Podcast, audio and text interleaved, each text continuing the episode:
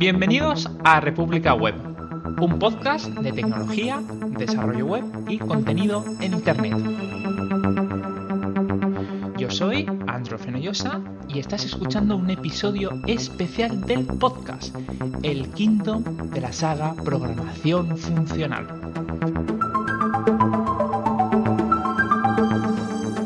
Hoy aprenderemos otro gran lenguaje, también hace uso de la máquina de Java, todo hay que decirlo, y es multiparadigma, a diferencia de los otros que hemos estado hablando. Hablaremos de escala.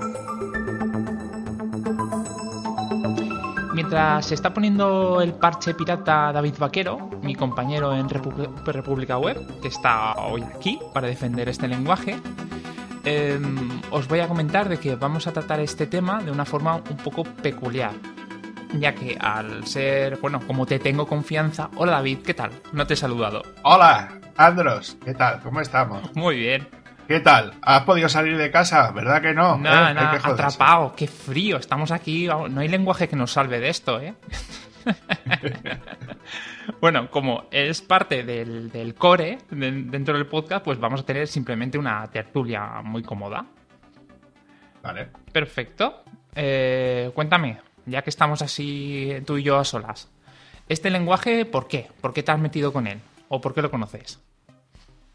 Pues mira, este lenguaje ha sido porque por dos motivos. O sea, ha sido porque tuve que dar una formación de framework web que se llama Play Framework. Sí. Entonces, bueno, pues me pidieron empezar con esta historia, ¿no? Entonces dije, va, un framework más web, pues ¿qué más da? ¿Es Scala o es Java? Además, como has dicho bien, ¿no? Es decir, lo que es la parte correspondiente de Scala es como compilador para la máquina virtual de Java. Dije, bueno, no puede ser muy complicado. ¿sabes? que dije, venga, pues vamos a aprender el Play Framework este.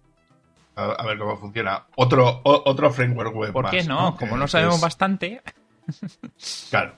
Y, y, entonces dije, va, pues vamos a ponernos con esto y tal. Y luego salió también otra formación extra que tenía que ver con, con, temas de Machine Learning y, procesado paralelo y tal, que era un software que se llama Spark, que no sé si conoces, se llama Apache Spark. Sí que lo he escuchado, pero nunca he tenido la oportunidad de tocarlo.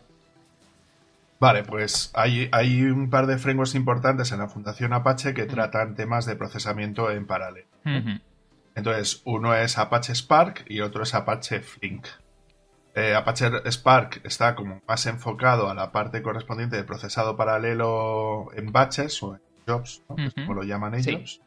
Aunque tiene también una parte de, de, procesamiento en tiempo real, ¿no? Es decir, ellos van cogiendo datos en tiempo real, los van procesando y van sacándolos a un sync, que llaman ellos, ¿no? Como una salida. y, pero esto Flink, por ejemplo, lo hace bastante mejor. Entonces, bueno, pues es como un framework bastante, bastante específico porque tiene como dos o tres funcionalidades básicas. La primera sería el, temas de procesado paralelo sin más. Luego estaría toda la, toda la parte de, O sea, todo lo que tú haces, por ejemplo, con rollos de MapReduce, temas de ese estilo y tal, estaría ya colocado. Y te lo permite paralelizar, ¿no? Por decirlo de alguna manera. Y luego te tiene también algoritmos de, de Machine Learning, es decir, puedes hacer temas que tengan que ver con aprendizaje automatizado. Eh, la parte que todavía no está, y dudo que esté en un tiempo razonable, es la parte de redes neuronales, porque las redes neuronales no se pueden eh, paralelizar de una manera tan, tan, tan específica, ¿no? Mm. Eh, y luego sería lo que es la parte correspondiente al tratamiento de datos en grafo. ¿Vale? Entonces, como él internamente funciona en grafos para hacer las optimizaciones y todo ese tipo de cosas, pues se, puede hacer todo ese tipo de temas. Y además es un tema que me ha pedido bastante.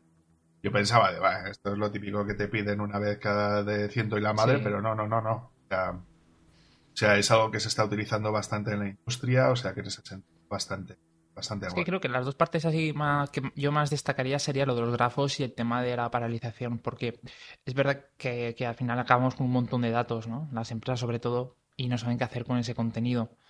Entonces tienen que darles algún valor real, justificar que están gastando dinero en almacenar eso y en recolectarlo.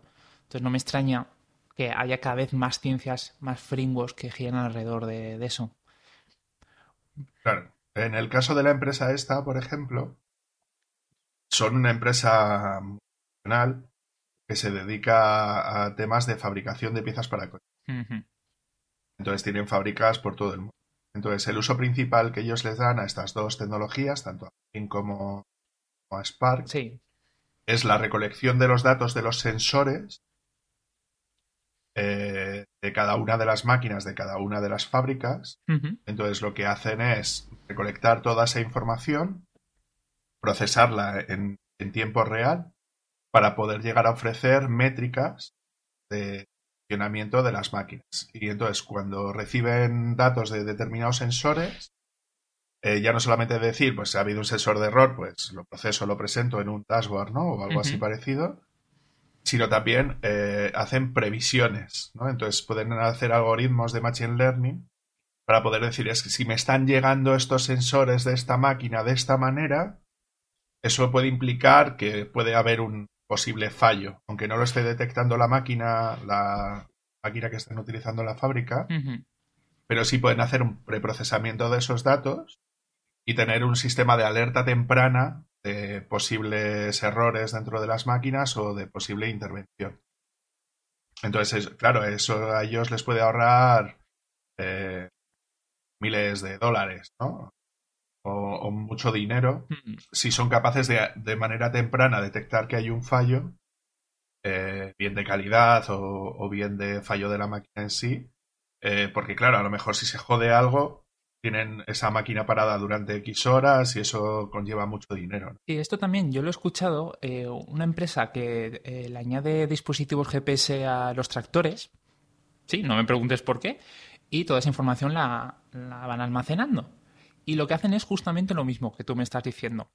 Eh, avisan cuando un tractor no está haciendo lo que debería hacer. Cada tanta información que pueden avisar en tiempo real ¿no? al dueño y decirle, oye, esto no está siguiendo mm, el patrón que normalmente debería hacer un tractor o este tipo de cosecha o lo que sea. Algo es, es que esto, si lo piensas fríamente, es, es magia. hace 10 años, hace mm, no tanto tiempo, dices, ¿cómo está mal eh, el tractor? Porque está borracho el conductor, ¿no? no, habría otra cosa. Bueno, pero. Claro, claro, eso, eso es lo de detectar patrones, ¿no? Entonces, eso es una de las cosas más interesantes que se puede utilizar y claro, pues, dices tú, de una fábrica de piezas de coches a, a un GPS detectando un comportamiento anómalo en un tractor eh, por medio de Castellón. Sí, sí, sí. Bueno, pero vamos a hablar de, lo que, la serie, que tú y yo nos ponemos a hablar y nos vamos por, donde sea. Eh, bueno, pero estamos dando posibles usos que se le da a ese lenguaje, ¿no? Y, frameworks que se usan. Vamos a hablar de la programación funcional. ¿Has tenido la oportunidad de, tocarlo, de implementarlo en un proyecto? ¿Conoces las bases? Cuéntame. A ver, yo a nivel de implementación de, de proyectos son más las cosas o los usos, ¿no? Sí que se le suele dar a esto por parte de las empresas que con las que he podido colaborar y tal, porque claro, ya sabes que al dedicarme a formación por el empleo, a mí me dicen para qué lo usan, ¿no? Y yo luego tengo que formar a los trabajadores para que para, para, que ellos lo puedan utilizar. Bueno, entonces en el caso concreto de, de, la empresa esta, además que es una empresa francesa, ¿no? La de framework de, pues de Play, ellos, ellos lo utilizan como, como eso, ¿no? Como para poder extraer determinados datos y poderlos presentar directamente eh, almacenados dentro de la base de datos para luego presentarlos más, más adelante. Entonces, en ese caso sería más una parte de programación reactiva, ¿no? De, lo que es el framework en sí. Eso está, eso está bastante bien. Y luego, eh, ¿para qué lo usan en concreto? Ya te digo, dentro de esta otra empresa lo, utilizan a, a, saco. O sea, no sé si, o sea, creo que me puso algunos ejemplos como que fábrica, solo una fábrica igual podía tener más de 5.000 sensores transmitiendo en tiempo real. 5.000 sensores. Datos. Una, una, una fábrica, ¿sabes? O si tú tienes no sé cuántas por todo el mundo, entonces que la cantidad de datos que tenían que procesar era escandalosamente grande. Entonces, claro, tú imagínate extraer toda esa información en tiempo real almacenarla en un determinado formato, ¿vale? Entonces ellos lo que hacen es que eh, tienen como dos, tipos de procesos, ¿no? Entonces, uno de los procesos que es directamente o sea, almacenar toda esa información a saco. Entonces ellos lo que utilizan es un data lake, que, llaman ellos, ¿no? Una especie de lago de datos, ¿no? Esa la denominación, que no es nada más que una especie de sitio full de, pues de datos que lo que utilizan es, normalmente suelen utilizar o bien eh, bases de datos rollo Mongo eh, para poder hacer el almacenamiento de la información. O bien directamente almacenan los datos en formatos rollo CSV y cosas de ese estilo. Hay algunos formatos muy especiales como Parquet, ¿no? Que se suelen utilizar también para almacenamiento de datos. Entonces, tú el, procedimiento sería ese. Tú imagínate pues, que están extrayendo datos de una fábrica y lo guardan en un, en un fichero CSV. Claro, igual el fichero CSV tiene tres teras de tamaño, pero, pero, pero podría llegar a ser, ¿no? Ese es como uno de los usos. Y luego, utilizar esos datos de base, pues extraen el dato de, yo qué sé, de Mongo, de CSV, de Parque, todo de lo que sea. Entonces, entrenan algoritmos ¿vale? Para poder detectar esos posibles problemas y tal, ¿no? Con esos datos que han, han manejado. Luego ya entrenando esos algoritmos, lo, que pueden hacer es que toda esa información que ellos extraen en tiempo real lo pasan a través de ese, de ese modelo de, algoritmo de, Machine Learning, entonces le puede decir si tiene un problema o no. O sea, es una especie de algoritmo de clasificación que se suele denominar así. Entonces utilizan un algoritmo de, clasificación para ver si esa máquina puede tener un problema potencial o no. Claro, y todo esto. Eh, y eso en, eso en tiempo real. lo que sucede. Claro, eso en tiempo real, que lo que sucede es que almacenan un dato en una base de datos o donde sea, o mandan un mensaje a un dashboard y en el dashboard aparece algo rojo ahí. Ting, eh, posible problema, y ya está. O sea, eso es lo que. Ese es el uso principal que ellos le están dando. Es más, lo están utilizando en producción, están o sea, es, es, es, es, como un departamento específico dentro de la empresa que se encarga única y exclusivamente de eso, como una manera de lo, que siempre se hace en las empresas, lo que siempre dice Anthony, que es reducción de costes.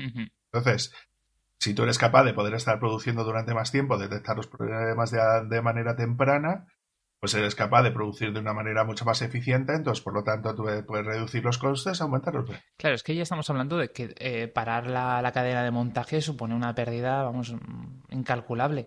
Entonces no se pueden permitir el lujo de fallar. Claro, tú imagínate, eh, esto por ejemplo, no sé si estás al día con el mercado de hardware y... Bueno, todo lo que me viene de ti. bueno, pues por ejemplo, hace poco salió una noticia de que el hecho de que una fábrica de memorias en China eh, tuviera que parar durante una hora podría incrementar el costo de las memorias en 2021 en más de un 20%. ¿Sabes? Porque si no son capaces de poder producir el tiempo necesario tal, eso puede implicar una subida de costes, costes de amortización se disparan y o sea que estamos hablando de márgenes muy bajos, ¿no? De producción. O sea, los precios que tenemos ahora es porque esto está bueno, fabricado a masa. Claro, es que tú imagínate que una, lo que una fábrica es capaz de poder fabricar en una hora. Mm.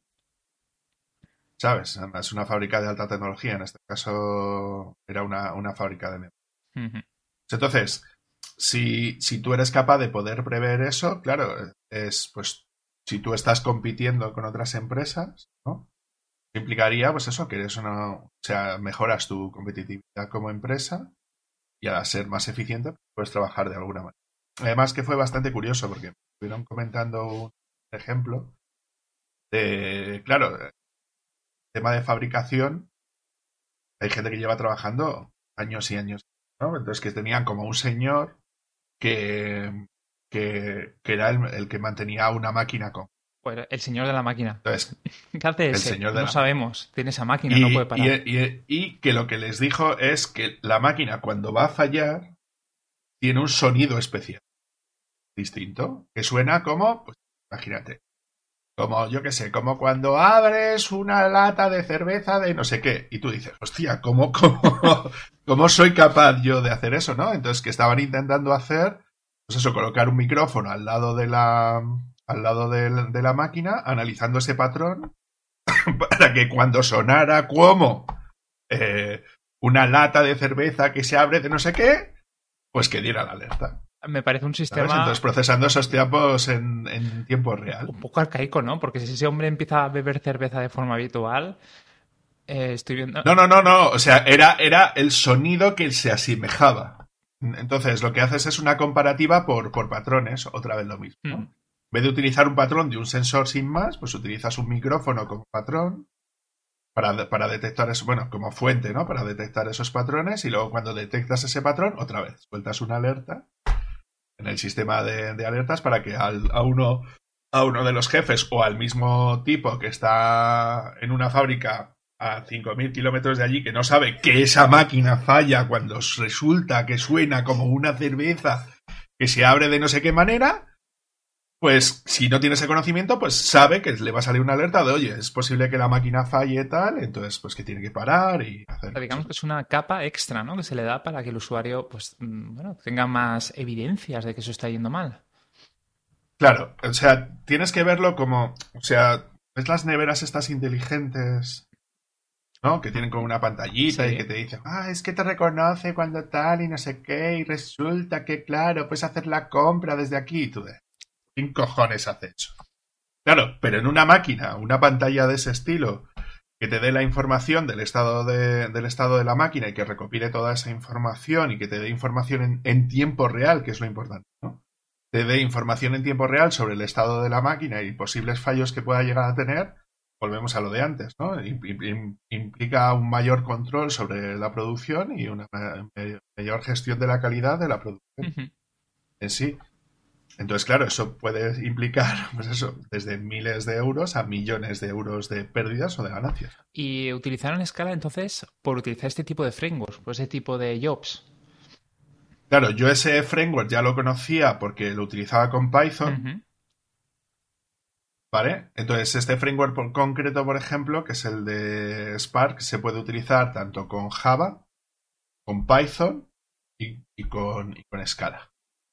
Entonces, Python tiene el problema de que como el, software en sí trabaja bajo la máquina virtual de Java, claro, si tú trabajas en Java sobre Java, es como un plugin que le metes al, a lo que tienes que hacer y no sales nunca de la máquina virtual y no tienes que transferir datos dentro o fuera de la máquina virtual. Entonces la ventaja de trabajar con Scala o con Java en vez de con Python, con este framework concreto, es que como ya trabajas dentro de la máquina virtual y ya haces una compilación específica para la máquina virtual de Java, pues como se ejecuta todo mucho más rápido y no te requiere estar transfiriendo cosas de Python a Java y de Java a Python. Sí, es que esto es muy común. Se utiliza Python eh, como intermediario, ¿no? Para, por ejemplo, para ejecutar cosas en C, pues haces tú una capa o usas el API que tiene Python para llamarlo. Y supongo que aquí sería lo mismo, ¿no? Es una digamos, una herramienta que se le da a desarrolladores para acercarlo, pero que en el fondo tendrías que tirar con Java, con Scala, ir directamente a la máquina. Claro, correcto. Entonces, claro, en este caso, cuando estás experimentando cosas, igual si la haces con Python, hmm. porque es más rápido a la hora de desarrollar, ¿no? Por ejemplo. Pero luego, por ejemplo, para hacer ya el procesamiento en producción, como mayor rendimiento si es un tema muy importante, pues igual lo programas en Java o en Scala. Entonces, como nadie quiere tocar Java, pues lo hacen. Bueno, porque con Java es un coñazo de hacerlo. Ahí es donde yo quiero llegar. que nacen muchísimos lenguajes alrededor de la máquina virtual de Java. Y habría que preguntar, eh, ¿escala porque existe? O sea, ¿qué está solucionando? ¿Qué tiene escala que no tengan los demás? Claro, mira, aquí lo que he estado intentando buscar es una especie de rollo de, pues eso, de comparativa que podría llegar a haber entre Clojure y Scala, hmm. ¿vale? Entonces, claro, em, aquí lo que dicen, por ejemplo, que a nivel de rendimiento, nivel de, rendimiento, dice Scala es muy rápido, puede hacer el trabajo más rápido que Java, porque Scala, Scala soporta un sistema de recursión de llamada de colas, ¿no? que es como una especie como de pues, técnica que optimiza el código de escala en el computador. Mientras Clojure es robusto, práctico y rápido, eh, midiendo su, su velocidad de, pues, de, codificación, que puede ser un poco tricky, dice. desde, que desde que los componentes que están involucrados dentro de la programación, pues eso se hacen de una manera como poco distinto. Entonces, Cloru es conocido eh, como para poder em, eh, como para poder que el tiempo de arranque es como más lento a la hora de, pues, de, poder funcionar. Luego, a la hora de, por ejemplo, de, la parte de programación funcional, dice tantos, tanto Scala como Clojure eh, son lenguajes de programación funcional que, bueno, que abrazan ¿no? lo del tema de la imputabilidad, de lo que has hablado mil veces. ¿no? puras, eh, variables inmutables. ¿no? Este un momento que te haga un, paréntesis, David. Quiero comentar de que los que piensan que con Closure van a ir más rápido o van a conseguir que su software en Java eh, bueno, pues esté superior, nunca lo van a conseguir. Quiero decir con esto de que ya se ha hecho muchos estudios, muchos, muchas pruebas de rendimiento de estrés y se ha visto que Closure va lo, igual de rápido que va Java. O sea, no, no puede superarlo por su propia arquitectura. Eh, está mm. hecho en parte en Java, entonces lo primero que ocurre ahí es que se tiene que interpretar y luego lanzar como, como bueno, dentro de la máquina. Entonces, nada, eh, posiblemente escala sí que tenga esa pequeña diferencia que puedas mm, optimizar tu software. Claro, en ese sentido, como Jala se compila, como Scala se compila, eh, ahí sí lo tienes todo hecho y prácticamente es como el rendimiento puro de Java. Entonces, aquí lo que parecen decir es eso, ¿no? Como que la estructura, o sea, el arranque de Clojure es lo que lo lastra respecto a lo que claro. puede hacer con Tienes el arranque del propio Java más que interprete el propio lenguaje Clojure y luego se ejecute. Entonces ahí tienes como, bueno, un círculo. También es verdad que esto, eh, que tienen razón todos los que trabajan con Clojure, de que tu software lo vas a ejecutar una vez. Eh, arrancas el servidor o, el microservicio y ya está, no, no, tienes que ir apagando y encendiendo. Entonces, bueno, no es tan problemático como puede ser. Claro, pero en el caso en el que yo te estaba diciendo, sí. Ya, en tu caso sí. Porque ten en cuenta que, claro, ten en cuenta que cuando tú haces el lanzamiento de procesado por batches o en tiempo real y tal, igual tienes que responder en tiempo real de ahora arranco, ahora paro esto, ahora tal, o ahora necesito no sé hmm. qué, entonces arranco no sé qué, entonces en ese caso... Totalmente de acuerdo. Si tú tienes que hacer distintas tareas que no tienen por qué estar lanzadas en ese momento y tal, que muchas veces pensamos en el típica, la típica aplicación web que arranca y hace cosas, ¿no? Hmm. ¿Sabes? Pero que hay muchos más usos que donde eso sí puede llegar a afectar, ¿no? A ese, esa diferencia de... Sí, Vale, luego por aquí lo que decía también es que a nivel de complejidad, bueno, pues que Scala está hecho como para ser como mejor Java, ¿no? a la hora de hacer temas, temas de ese estilo y que bueno, que al fin y al cabo son algunas diferencias que Scala puede resultar con un pelín más difícil a la hora de, resultar a, nivel de pues, pero que el, el, código queda como un poco más limpio a la hora de, de hacer todo ese tipo todo lo, que se diferencia de Java es mucho más limpio. da igual, siempre hay una mejora. Claro. Sin embargo, que eh, Clojure está como más, más enfocado a Lisp, ¿no? sí, totalmente. Se parece más a Lisp en ese aspecto. Sí. Y que Clojure tiene tipado dinámico y que Scala tiene tipado estático.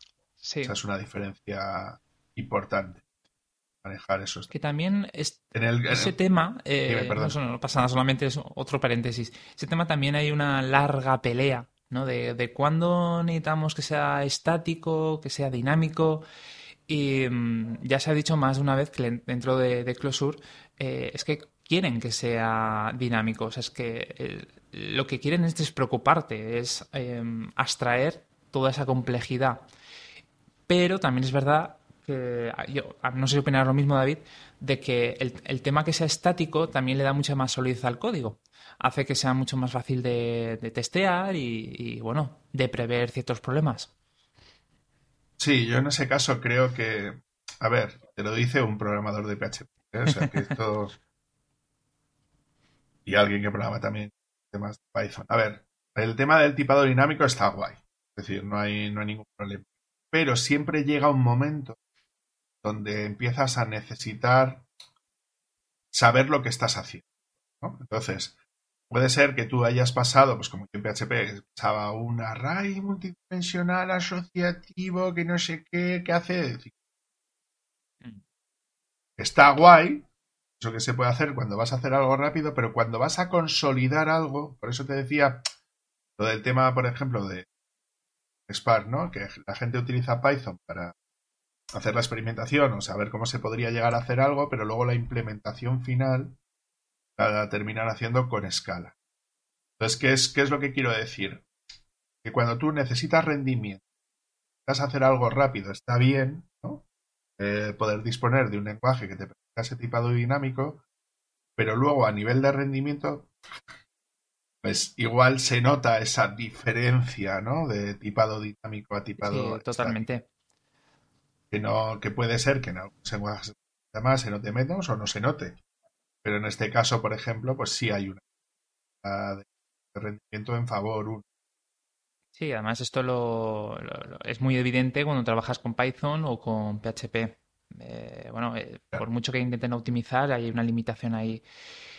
Mm, entonces estamos hablando de que Scala sería una versión mucho más, digamos, dentro del paradigma más cercano, más cercano a los objetos, a todo lo que es el, tema estático. Bueno, en este caso sería, o sea, puedes programar de las dos maneras. Es decir, puedes hacer scripts, entre comillas, ¿eh? Sí. Eh, donde no necesitas estar declarando todo el rato clases, objetos, tal, no sé qué, y hacer una programación funcional pura. Problema y eso llegar a hacer muy a la Python para, para, que me entiendas, lo único es que eso se compila. ¿Vale? Eso se, eso se termina compilando. Entonces, a lo mejor declaras la clase main tienes que hacer con el job que tienes que hacer y ya está. ¿Vale? Y dentro de eso colocas todo lo que necesitas. Pero también te ofrece la posibilidad de hacer esa programación más orientada a objetos, con clases y cosas así.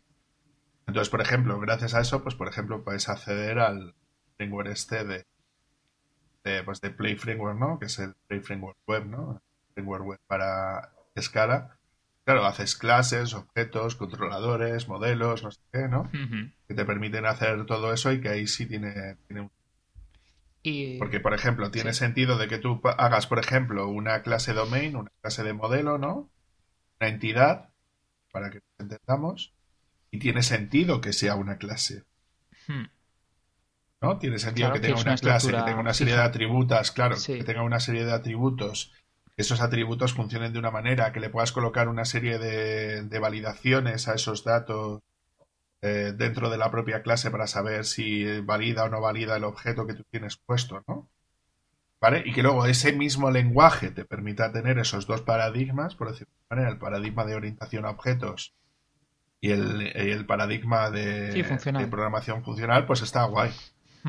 ¿Sabes? Entonces, es, lo que te leía antes, ¿no? De que dicen que es como un mejor Java. Es decir, es como programar en Java sin dar por culo como da Java. A hacer las cosas. Eh, entonces, es como, como el enfoque principal. ¿Por qué crees, eh, ya que estamos hablando del tema, David, ¿por qué crees que hay gente que aún eh, tiene que aprender Java en el siglo XXI con todas las mejoras y toda la evolución que hay dentro del ecosistema? Vale, te lo planteo de esta manera. Tú sabes que tienes que construir una casa. Vale. Vamos a poner un ejemplo Visualizo la casa. sí. Entonces tú sabes que esa casa tiene que tener unos andamios, que tiene que tener unas, columnas estructurales, unos estructurales, unas vigas transversales, para ir creando cada uno de los pisos, que finalmente tienes un techo y luego empiezas a colocar los paredes, los suelos, las puertas y las cosas, ¿no? Bien. Tú eso, en Java eres plenamente consciente de ello cuando lo estás haciendo. ¿Vale? Tendrás la clase del, del andamio, mm. la clase de el encofrado, la clase de la pared, la clase de lo que tú necesites. Entonces, está bien saber las bases, ¿no? Luego, es cómo soy más productivo trabajando, ¿no? Eh, con este lenguaje. ¿Sería usando Java? Respuesta sería, ¡ni de coña! ¿Vale? Sí. ¿Sí? Entonces, ahí es donde yo creo que cuando ya sabes lo que estás haciendo, una manera de programar más rápido, sería utilizando, pues eso, lenguajes, pues eso, Doyur, Scala, Kotlin, ¿no? Que es otro lenguaje súper interesante, que también funciona sobre la máquina virtual de Java, Groovy, todo eso. ¿Que para qué surgieron? Pues para quitarte todos los niveles de complejidad que tiene Java pero no para desconocer lo que hace Java. sino para programar más rápido o que te requiera menos pasos a la hora de, hacer las cosas a como te requiere. Esto sería muy similar a C, ¿no? O C++, eh, que mm, está bien conocerlo, cómo funciona, pero que al final acabas utilizando un lenguaje de más alto nivel. A ver, ahí lo que yo creo es que eh, hay que tener en cuenta que cuando hay una frase del World of Warcraft que me gusta mucho, que lo dice los Goblin cuando venden algo, como es decir, Time is money, friend. Eh, que al, fin y al cabo el, tiempo es dinero. Mm. Entonces, ¿qué es lo que implica? Si tú tienes que hacer un determinado desarrollo de un determinado software y es un software muy complejo de hacer, ¿vale? Pues evidentemente tienes que poder valorar el tiempo que te lleva a hacer eso. ¿Tú podrías hacer una programación en C de una aplicación supertocha? Podrías hacerlo. ¿Cuánto tiempo te llevaría a hacer eso? ¿No? Entonces, tienes que hacer una valoración de costes, ¿no? Es decir, yo hago, si lo hago con Java, ¿cuánto tiempo me cuesta? Si lo hago con Scala, ¿cuánto tiempo me costaría? Es que es, imposible de, comparar. Quiero decir que Scala siempre va a ganar en todo. Solamente por lo productivo que Claro, pero, pero ahora tú imagínate en la postura de que tú, la gente que tú tienes hmm. eh, trabajando, es decir, tus programadores o tus analistas, no conocen el lenguaje. Pues a lo mejor puedes llegar a la conclusión de prefiero seguir trabajando en Java y no en Scala. justamente ese es el, planteamiento o es el dolor de cabeza que tienen muchos estudios, ¿no? ¿Qué hacemos? ¿Continuamos con lo que ya sabe el equipo o damos un salto a esta otra tecnología sabiendo que va a haber un proceso de aprendizaje, va a haber, bueno, va a haber problemas en el desarrollo, seguro? Eso es muy difícil. Claro, pero ahí lo que te tienes que plantear es, mm. o sea, para eso está la formación. Mm. Es decir, si tú eres capaz de en un tiempo determinado poder enseñarle algo a una determinada persona que le va a reducir las horas después a la hora del proyecto, ¿no? Es decir, el tiempo que tú te vas a las personas metidas en una clase más el coste añadido, ¿no? De pagar al profesor para hacer eso, si eso te compensa, hmm. ¿no? Es decir, si eso te va a conllevar que esas personas sean más productivas a, corto, medio o largo. Eso es lo que se tiene uno que plantear. en el caso de un estudio pequeño sería el gerente del estudio, ¿no?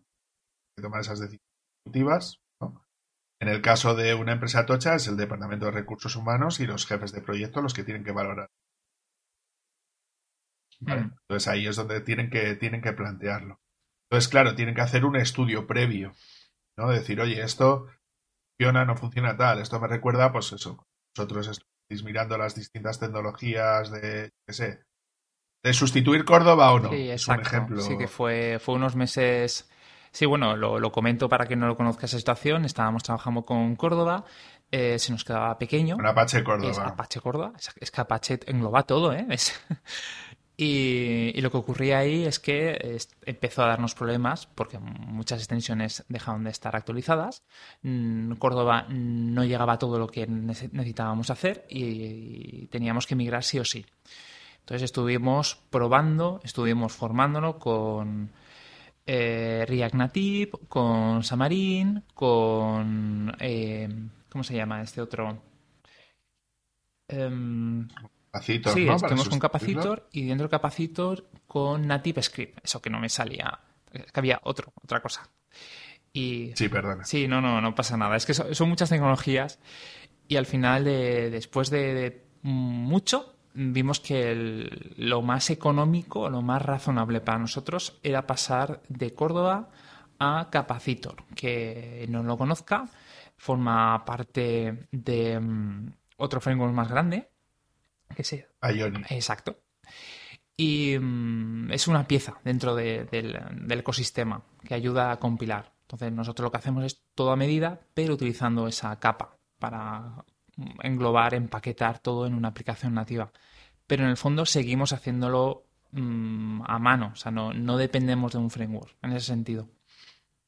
Bueno, pues eso. pues es lo que te decía. En vuestro caso, habéis valorado una determinada tecnología y habéis hecho una migración de, tecnología, ¿no? En vez de utilizarlo de una manera, utilizarlo de otra. Bueno, pues en este caso es exactamente lo mismo. Es decir, ¿cuándo deberías de plantearte usar Scala? Hombre, pues evidentemente si vas a usar, eso te lo digo yo desde hmm. Si vas a usar algún tipo de framework de procesado paralelo, pues Spark o Link o cosas de ese estilo, evidentemente tienes que planteártelo porque a nivel de rendimiento va a ir como Java, a lo que decías tú antes, y, luego a nivel de programación, o sea, sí puedes aplicar una programación pura hmm. desde Scala, cosa que no vas a poder hacer desde, desde Python por los temas de rendimiento que hemos estado hablando y de, temas de... O sea que en ese sentido está de puta madre. ¿Cuándo le recomendarías tú a alguien aprender Scala? O sea, ¿en qué momento? Es un lenguaje de nicho. Hmm. En el sentido, es decir, no es un lenguaje de todo propósito. A ver, hay muchos frameworks que se pueden llegar a utilizar, pero por ejemplo, el Brave Framework es un framework muy poco utilizado. Eh, estaríamos como en el, anterior de Elm que, estarías tú usando. O sea, es un lenguaje muy específico para temas muy, muy, muy específicos, ¿no? Porque eh, me, he sacado por aquí los, los, los, apuntes que tengo yo de Scala. Uy, uy, ahí sopla. De cuáles son las empresas que usan escala en producción. ¿Vale? Entonces vamos a comparar. la comparación va a ser muy, muy odiosa. Ataca. Twitter usa escala. Amazon usa escala. Hmm. LinkedIn usa escala.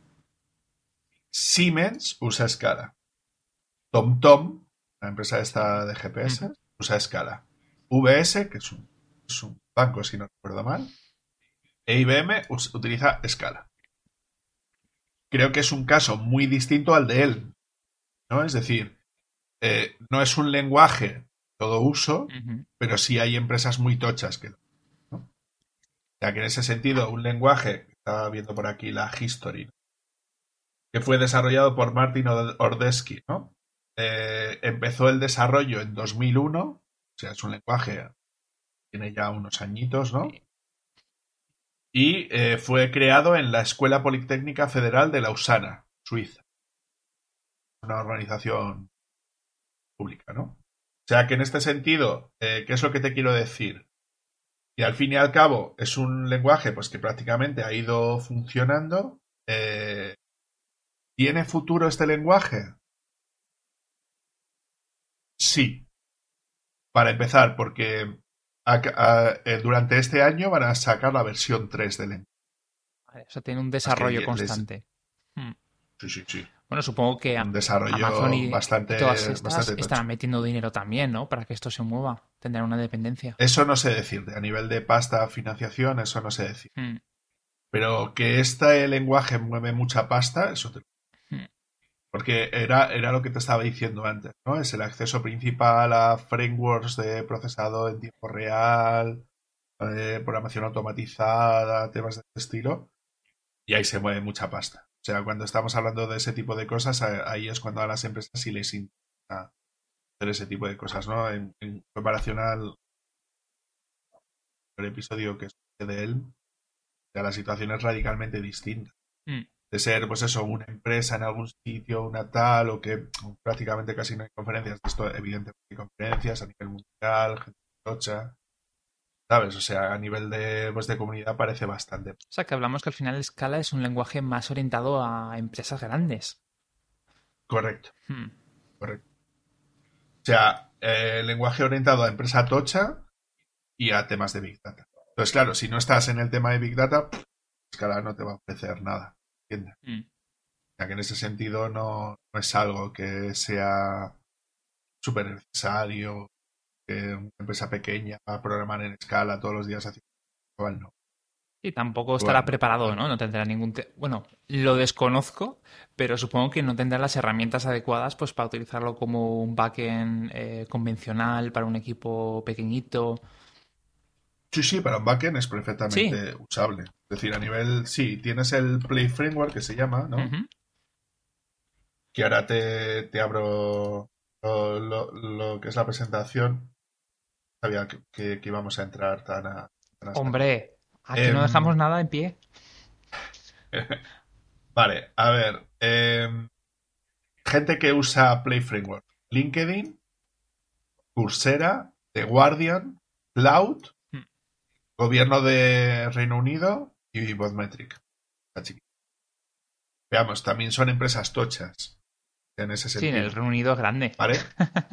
Quiero decir, que tú tienes que hacer, eh, fuera la broma, tú tienes que poner un sistema que lo vas a utilizar a nivel nacional. tienes una, tecnología muy probada, que, tengas un equipo de desarrollo potente y eso se sostenga. Hmm.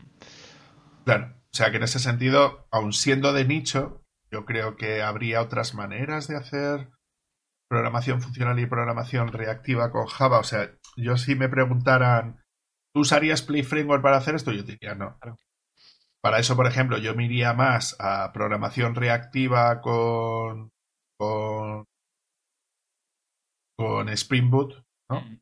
Eh, que tienen un framework que de hecho ya lo comentamos en el podcast en un momento, que se llama Flux que te permite programación reactiva y luego, pues eso, en vez de programar en Java, programaría, pues eso, en Ruby, en Kotlin o en lo que sea. Sí, ¿podría programar en escala esto? Sí, perfectamente, no problema, pero yo lo preveo que considero, ¿no? Que se puede hacer mucho más fácil que esta otra. Pero, pero que volvemos, que siguen siendo empresas bastante tochas. ¿Sabes? O instituciones o organizaciones bastante tochas. O sea que esto no tiene, tiene un futuro por, por necesidad. Pues esto hay que mantenerlo. Claro. Yo, yo ya te digo, a Play le veo menos futuro hmm. Que a escala como lenguaje o a esta otra parte que te digo, que esa parte me parece que está. O sea, es como muy de nicho, pero que los usos son escandalosamente grandes. Y tienes que hacer algo de procesado en paralelo, es que no, no hay más opciones. O sea, sea, utilizas SPAR, utilizas algún tipo de procesador de, pues, de ese estilo, además, realmente mejora el rendimiento, entonces no sé si era como distintas veces más rápido hacerlo de una manera que de otra. ¿Sabes? Es decir, con tecnologías estas que tengan que ver con, pues, pues con temas de Big Data. Entonces yo creo que en ese aspecto creo que sí hay diferencia y yo sí le veo bastante a la hora de hacer temas, temas de ese estilo. Pues mira, justamente ah, yo creo que esa es una, diferenciación clara entre Closure y Scala. ¿no? Closure está más orientado a microservicios o lo que sería más a un, un banque, no sé si web, pero digamos a un, a un desarrollo más concreto. Mientras Scala, por lo que me está, estoy entendiendo, sería mucho más de, analítica de datos, de inteligencia artificial, estadística, etcétera. Como uso, a ver, como uso se puede utilizar para todas estas cosas que hemos dicho. Pero yo creo que la parte que tiene como más futuro a la hora de hacer cosas así, yo creo que es la de la de inteligencia artificial o bueno, no, no, no tanto de inteligencia artificial, perdona, el tema de machine learning o tema de grafos o procesado de ese tipo de datos masivos. Sí, viene en tiempo real o viene en patches, ¿no? Pero sí, sí, yo, yo creo que esa es la parte que, bajo mi perspectiva o con mi mi conocimiento, creo que es la que tiene bastante más. ¿Y a nivel de comunidad? ¿Tenemos algo, conoces algo aquí en España o algún evento internacional? Yo a nivel de comunidad no, porque como es una cuestión que son, o sea, para mí es algo como más puntual, ¿no? Es decir, dar, dar temáticas sobre ese estilo, pero, pero yo entiendo que sí, que, se harán sus, sus, cositas a nivel de, a nivel de comunidad, ¿no? Entonces aquí, por ejemplo, tienen Twitter para poder comunicarse en tiempo real y luego sí tendrán conferencias o cosas de ese estilo, pero claro, yo no he asistido a ninguna, o sea que no. Sí. Ese tipo de cosas, pero sí parece que tienen bastantes en, ese, en ese aspecto, ¿no? A nivel de conferencias hay una página de eventos, por ejemplo. ¿eh? Eventos pasados. Pues mira, sí, por ejemplo, tiene pues desde junio de 2010 han ido teniendo distintos eventos. ¿Vale? Y los últimos. Eh, por ejemplo, en diciembre de 2020, hace menos de un mes, han tenido el día 3 de diciembre en, Londres, Funcional Scala. Un simposio en, un simposio en, noviembre. Un summit de reactiva en noviembre. Eh, luego en Polonia, bueno, estos dos fueron virtuales, ¿vale? Luego en Polonia tuvieron uno, en Tokio otro, en octubre, en mayo, claro. Hubo uno virtual, luego en abril hubo un par de virtuales, luego en marzo hubo otro en Nueva York, o sea, a nivel global, Vamos a ponerlo del ejemplo del no fue una conferencia que van 80 personas, sino que está bastante repartido.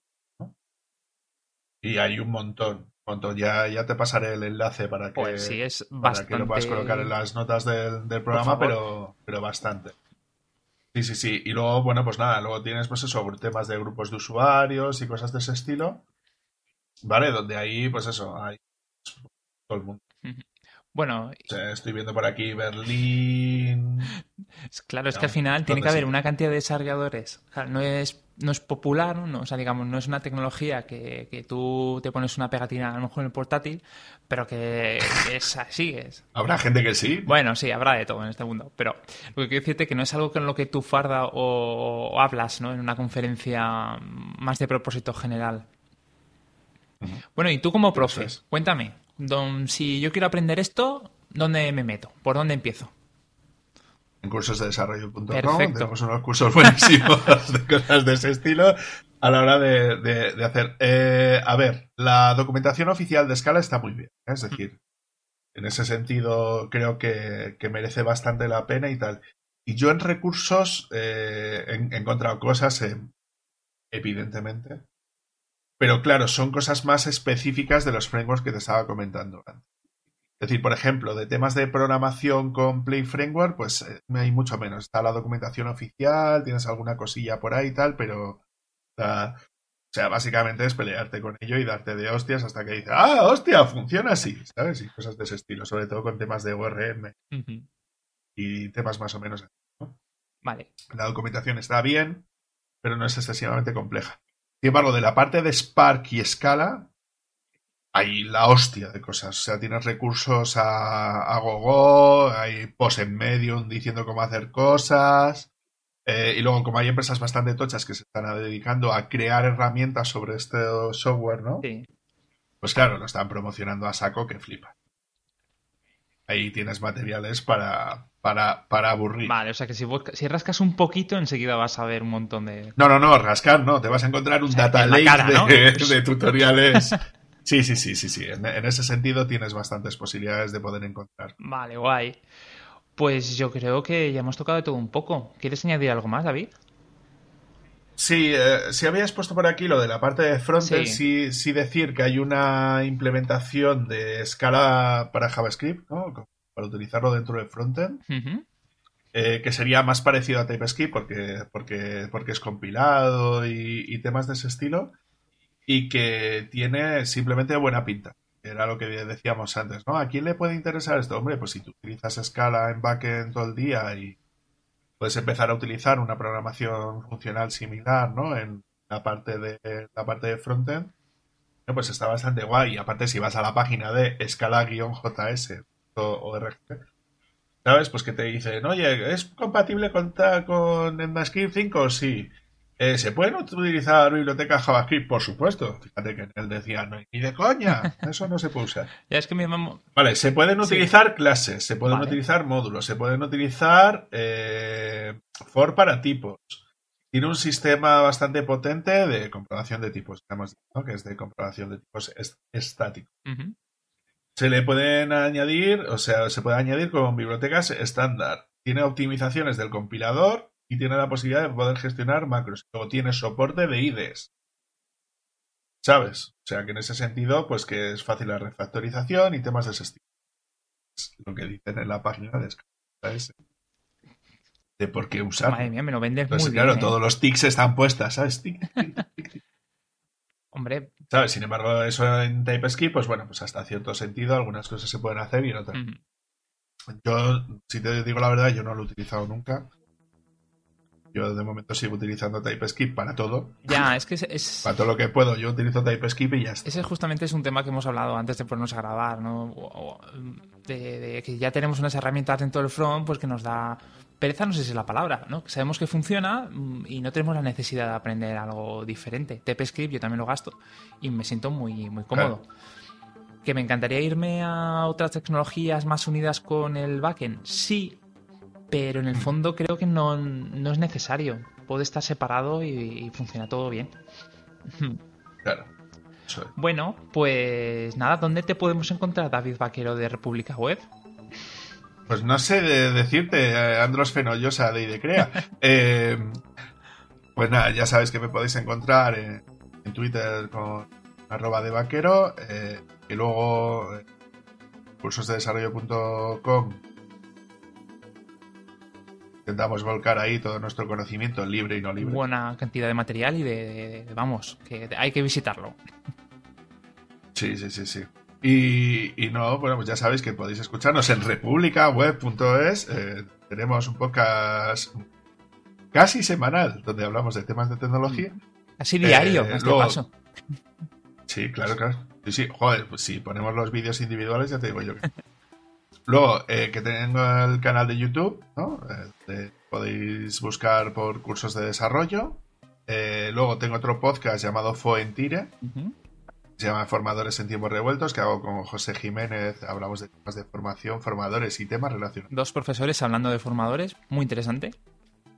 Sí, sí, sí. Además, el, último podcast estaba muy bien. Hemos entrevistado a una, una informática teórica argentina. Toma ya se llama Eugenia Byte. Y, ha sido espectacular. La, tipa es espectacular. Em, y pues nada, pues la verdad es que muy bien. Eh, y luego, pues nada, ya sabes, eh, por Telegram.